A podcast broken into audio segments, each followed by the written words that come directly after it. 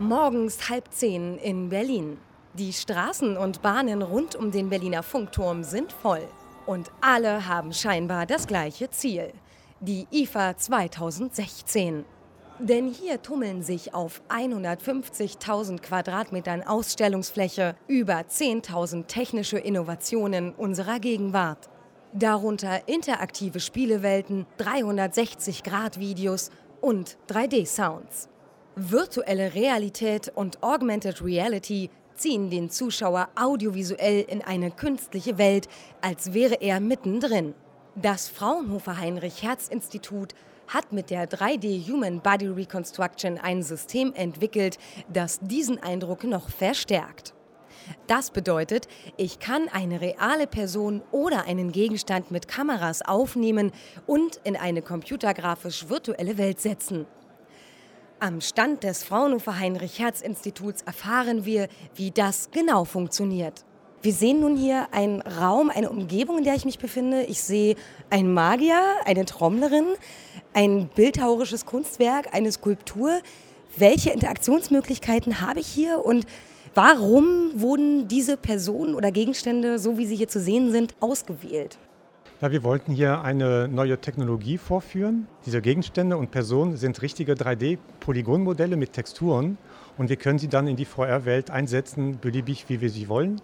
Und äh, wir können sie auch skalieren, verkleinern, rotieren und in Szene setzen.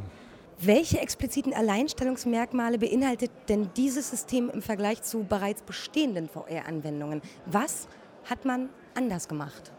Wir wollten hier bei dem Exponat kein Spiel kreieren. Wir wollten authentische Modelle und authentische Personen in Szene setzen. Und so haben wir uns dann äh, ein Verfahren überlegt, wie wir aus Videobildern und äh, Fotografien die Personen und die Objekte so natürlich getreu wie möglich rekonstruieren können. Und die Personen bewegen sich genauso, wie sie vor der Kamera sich bewegt haben.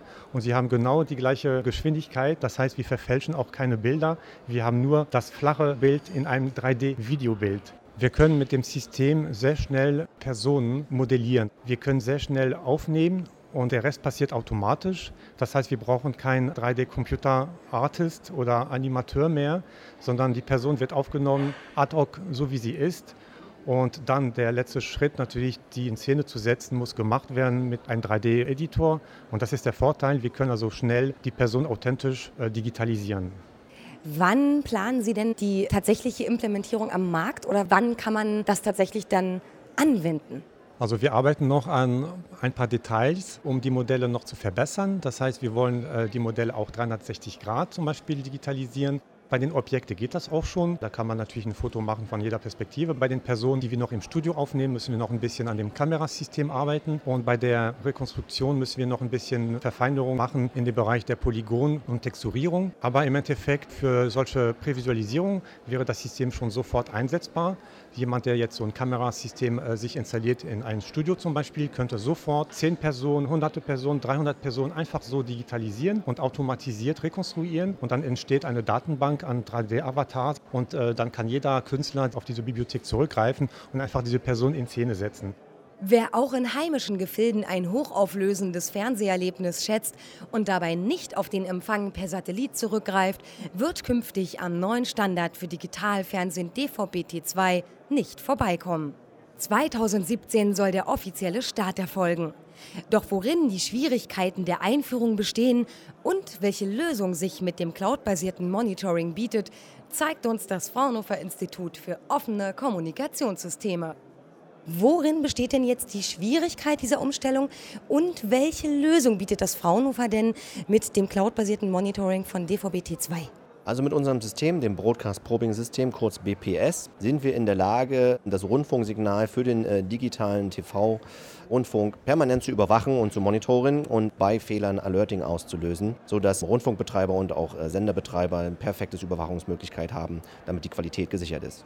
Nun übernimmt das Monitoring die kontinuierliche Echtzeitüberwachung von Rundfunknetzen.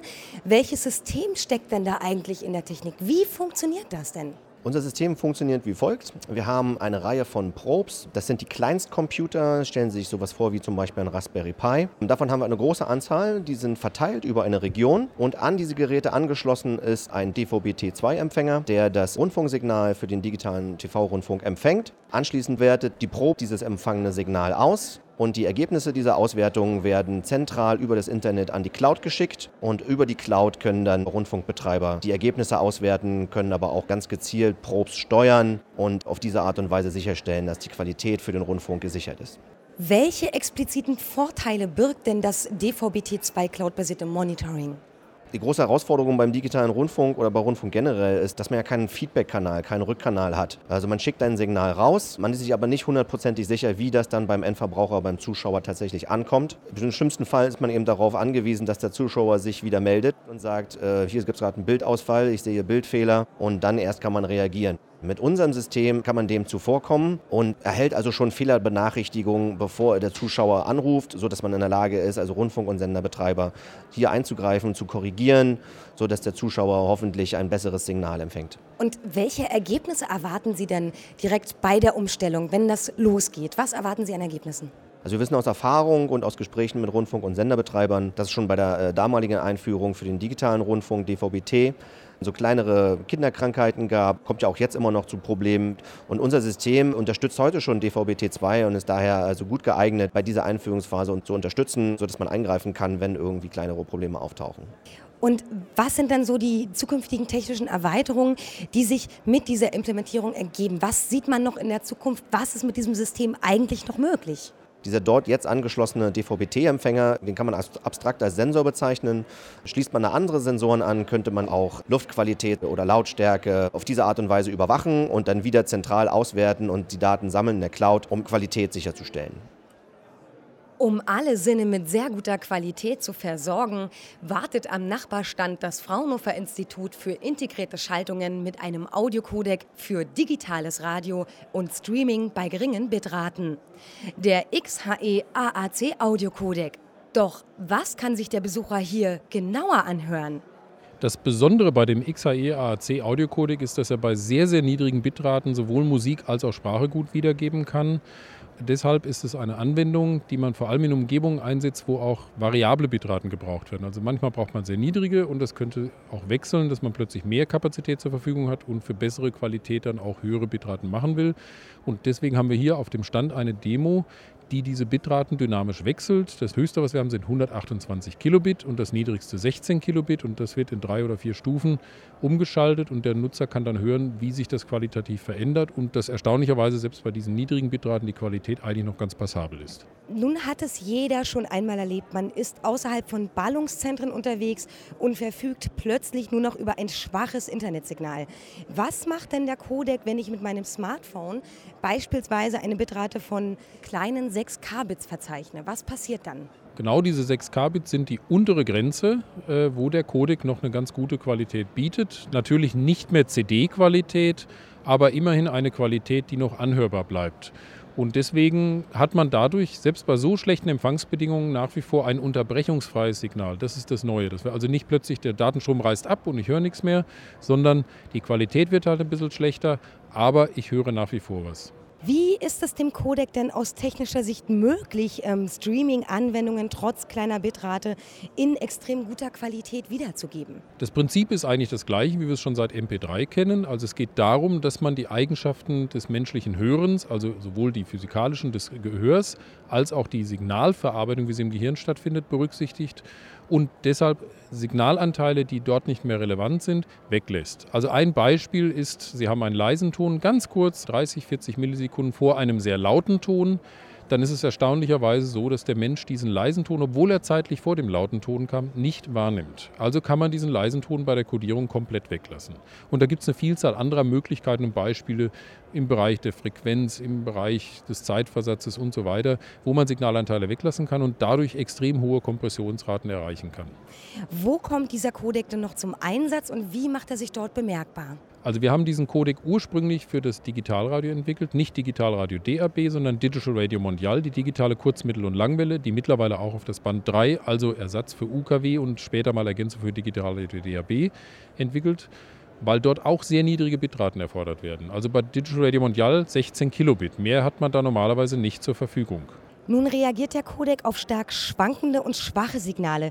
Was wäre denn die nachfolgende Entwicklungsstufe aus Forschungssicht? Bei der Reduktion von Bitraten sind wir mit Extended High Efficiency ARC langsam am Ende der Fahnenstange angekommen. Viel mehr wird da nicht mehr passieren.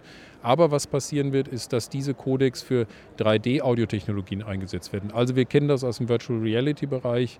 eben die Möglichkeit, dass der Hörer entscheidet, welchen Anteil des Signals er wie aus welcher Ecke hört. Und bei dieser Codierung der sogenannten Audioobjekte dann, da verwenden wir eben dieselben Technologien wie bei Extended High Efficiency AAC. Diese und weitere Innovationen können bis zum 7. September auf dem Fraunhofer Stand in der TechWatch Halle 11.1 unter die Lupe genommen und ausprobiert werden. Auf der IFA 2016.